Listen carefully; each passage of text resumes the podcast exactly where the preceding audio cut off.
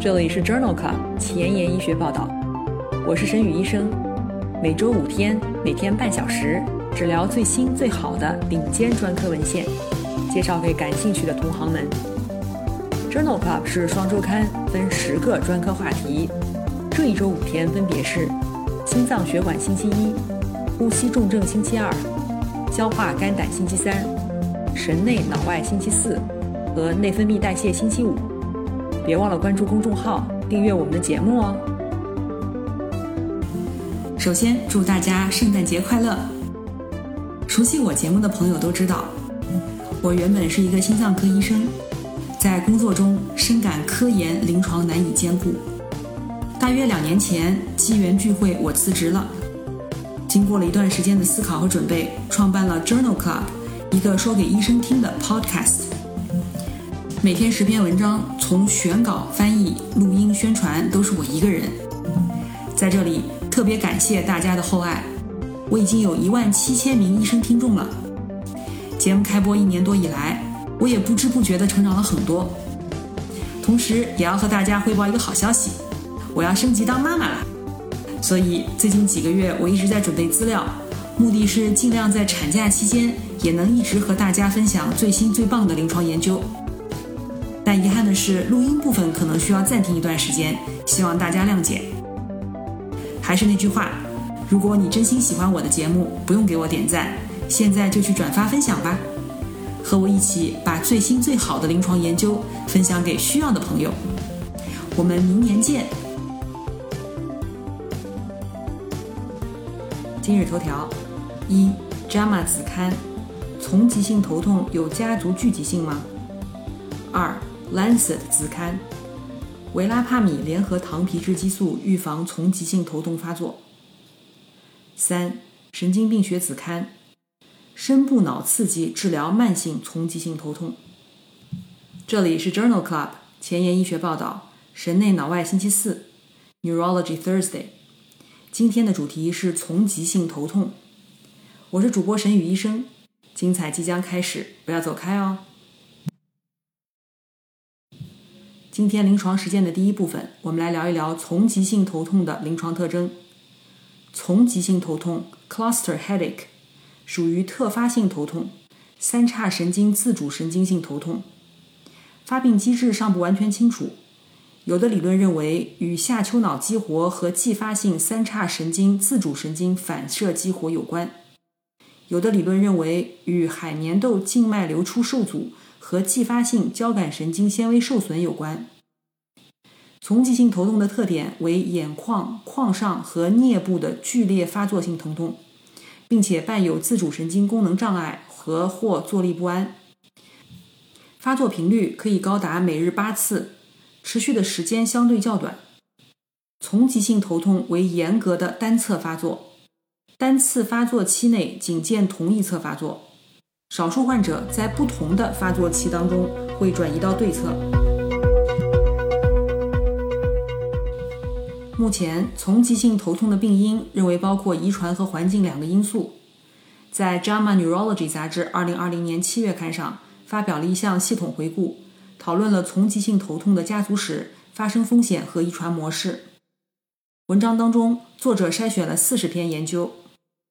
其中二十二篇大型的队列研究当中，丛集性头痛的家族史阳性率在百分之零到百分之二十二之间，中位数为百分之八点二。最大的五项研究当中，家族阳性率分别在百分之二到百分之十八。研究最终确定了六十七个家系，其中四十六个家系符合常染色体显性遗传模式，十九个家系符合常染色体隐性遗传模式。有十个疑似的家系符合常染色体显性遗传模式，在已经确定的谱系当中，男性发病风险是女性的一点四倍。因此，作者认为家族性丛集性头痛可能是多种易感基因和环境因素共同作用的结果。自主神经症状是丛集性头痛的典型症状。但是有些患者发作的时候没有自主神经功能障碍，疑似丛集性头痛是丛集性头痛当中的一种亚型，除了一项标准以外，其余均符合丛集性头痛的所有标准。在《Scientific Report》杂志2021年3月刊上发表了一项前瞻性多中心研究，讨论的就是没有自主神经功能症状的丛集性头痛的临床特征。文章一共纳入了十六家机构、二百多例丛集性头痛和二十六例疑似丛集性头痛的患者，其中有十九例和七例患者没有自主神经功能障碍。作者发现，没有自主神经症状的患者焦虑和抑郁的程度更轻，焦虑评分分别为两分和八分，抑郁评分分别为三分和七分。在疑似丛集性头痛的患者当中，没有自主神经症状的患者头痛的强度更轻，评分分别为八分和九点五分。因此，这项前瞻性多中心研究认为，有相当大比例的丛集性头痛和疑似患者没有自主神经症状。这些患者的临床特征和其他患者有所不同。同样是在《Scientific Report》杂志2020年2月刊上。发表了另外一项前瞻性多中心研究，收集了两百多例患者，目的是分析与疾病严重程度相关的因素。研究当中使用头痛影响 HIT-6 评分评估头痛与生活质量之间的关系。约有百分之八十五的患者汇报从急性头痛严重影响生活质量。这类患者的特点包括年龄较轻，头痛发病较早。每次头痛的发作持续时间较长，疼痛的强度较高，颅脑自主症状较多，抑郁或者焦虑的比例更高，压力评分更高。这其中，焦虑、疼痛强度和年龄是最有力的预测因子。因此，这项前瞻性多中心研究认为，绝大多数的丛集性头痛患者的生活受到了严重的影响，疼痛强度、焦虑和年龄与影响程度显著相关。今天分享的第四篇文章讨论的是丛集性头痛、偏头痛和紧张性头痛的患者当中，整个三叉神经区域的感觉功能区别。这项病例队列研究发表在《Neurological Science》杂志2020年10月刊上。文章一共招募了16例丛集性头痛、52例偏头痛和71例紧张性头痛的患者。作者发现。紧张性头痛的患者，压力疼痛的阈值 （pressure pain threshold） 显著低于丛集性头痛、偏头痛。三叉神经 V 一支的振动检测阈值 （tactile detection threshold） 检测当中，丛集性头痛患者症状侧的阈值显著高于偏头痛、紧张性头痛和健康对照组。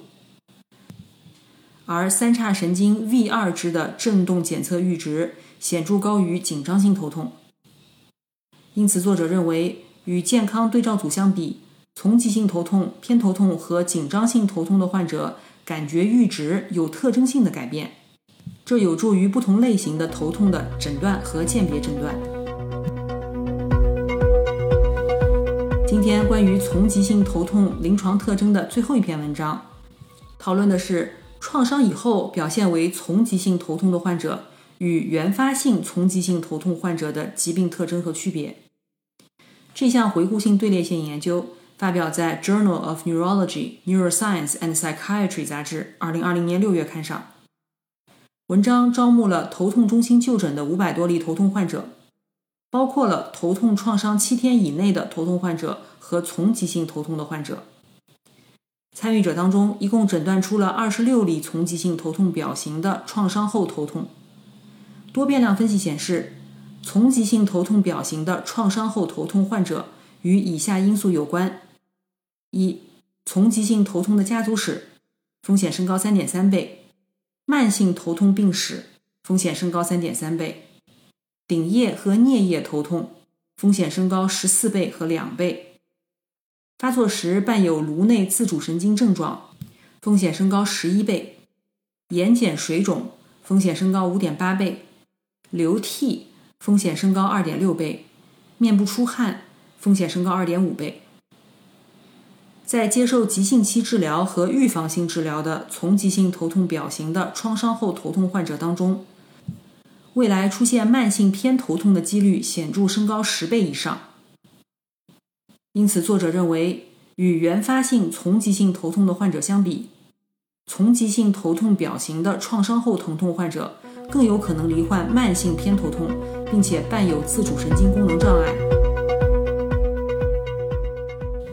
今天临床实践的第二部分，我们来聊一聊丛集性头痛的治疗。丛集性头痛急性期可以采取氧疗、曲坦类药物、利多卡因、麦角胺。预防发作的药物包括维拉帕米、糖皮质激素、里剂、枕大神经阻滞等等。对于药物难治性丛集性头痛，在研的技术还包括蝶腭神经节刺激。枕神经刺激、无创迷走神经刺激和脑深部电刺激。首先，我们来聊一聊维拉帕米联合糖皮质激素预防丛集性头痛发作的安全性和有效性。这篇多中心双盲随机对照的研究发表在2021年1月的《Lancet 神经病学子刊》上。这项研究在德国的十个专病中心进行。一共招募了阵发性丛集性头痛的患者共一百一十六例，所有患者都接受了维拉帕米长期预防治疗，四十毫克 TID 逐渐加量至一百二十毫克 TID。同时，患者随机被分入泼尼松组和安慰剂组。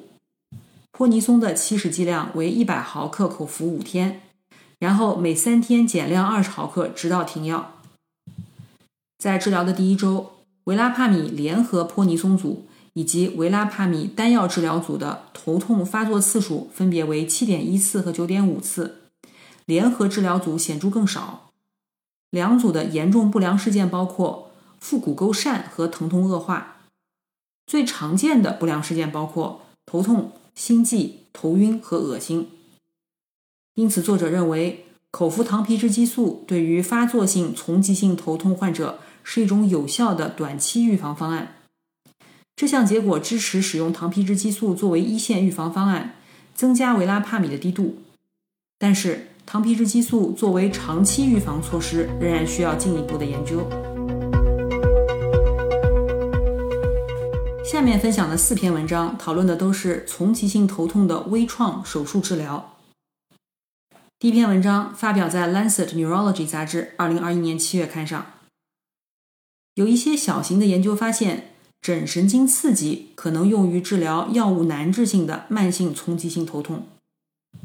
这项 ICON 研究是一项研究者发起的欧洲四国多中心随机双盲三期临床研究，讨论的就是枕神经刺激作为药物难治性慢性丛集性头痛一线治疗方案的意义。在入组的一百三十例患者当中，所有患者的发作频率都大于每周四次。而且三种以上的药物治疗无效。由于神经刺激会引起感觉异常，因此研究没有进行安慰剂对照，而是比较了高强度和低强度刺激之间的疗效差异。在双盲研究期间，按照感觉异常阈值的百分之百和百分之三十强度，进行了为期二十四周的枕神经刺激治疗，之后进入开放标签的二十四周优化治疗阶段。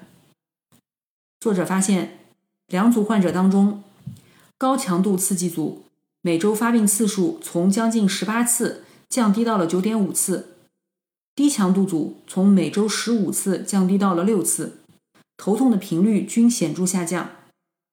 高强度和低强度组的严重不良事件发生率分别为百分之二十六和百分之十二。最常见的不良事件包括局部疼痛、伤口愈合受损。颈部僵硬和硬件故障，因此这项 ICON 研究认为，在药物难治性慢性丛集性头痛患者当中，枕神经刺激治疗均可以显著降低发作频率，而且安全性、耐受性良好。目前认为，深部脑刺激是治疗难治性慢性丛集性头痛的一种治疗方式。但是其有效性及最佳的刺激区域尚不清楚。在二零二零年十一月刊的《Annals of Neurology》杂志上，发表了一项个体水平的荟萃分析，目的是确定深部脑刺激的疗效及其预测因素。文章纳入了四个队列的四十例患者，在平均四十四个月的随访当中，患者头痛发作频率下降了百分之七十七，总缓解率达到百分之七十五。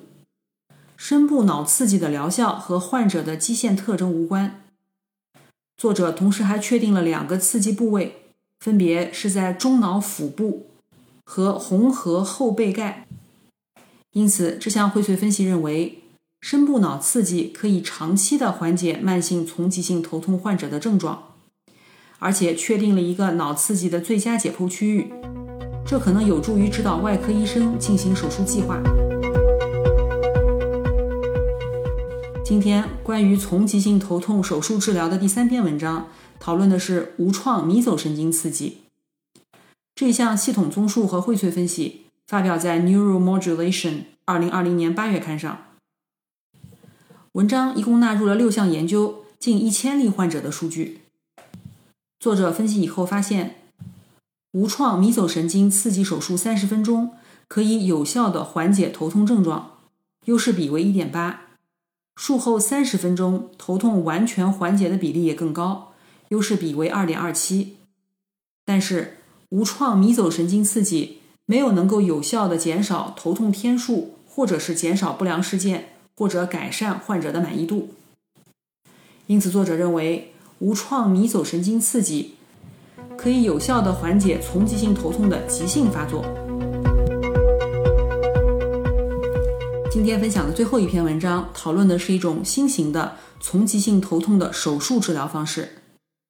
这篇病例系列报道发表在《World Neurosurgery》二零二一年五月刊上。研究当中入组了六例难治性丛集性头痛的患者，所有的患者都接受了颞颅骨切除手术，并横断了眼睑大神经和延伸神经至颞腭神经节的通路。在手术以后进行每三个月一次的随访。作者发现，所有患者的疼痛和自主神经功能障碍均完全缓解，而且没有复发的情况。但是，所有患者的鼻腔、口腔黏膜及腮腺的分泌物均减少。总的来说，患者对手术较为满意。因此，作者认为，六例丛集性头痛患者均接受了手术，在切断了眼睑大神经及延伸神经通向蝶腭神经节的通路以后，所有患者在随访期间均未复发，也没有产生严重的并发症。今天的节目就聊到这里。如果你真心喜欢我的节目，不用给我点赞，现在就去转发分享吧，和我一起把最新最好的临床研究分享给需要的朋友。明天是内分泌代谢星期五，精彩继续，不见不散哦。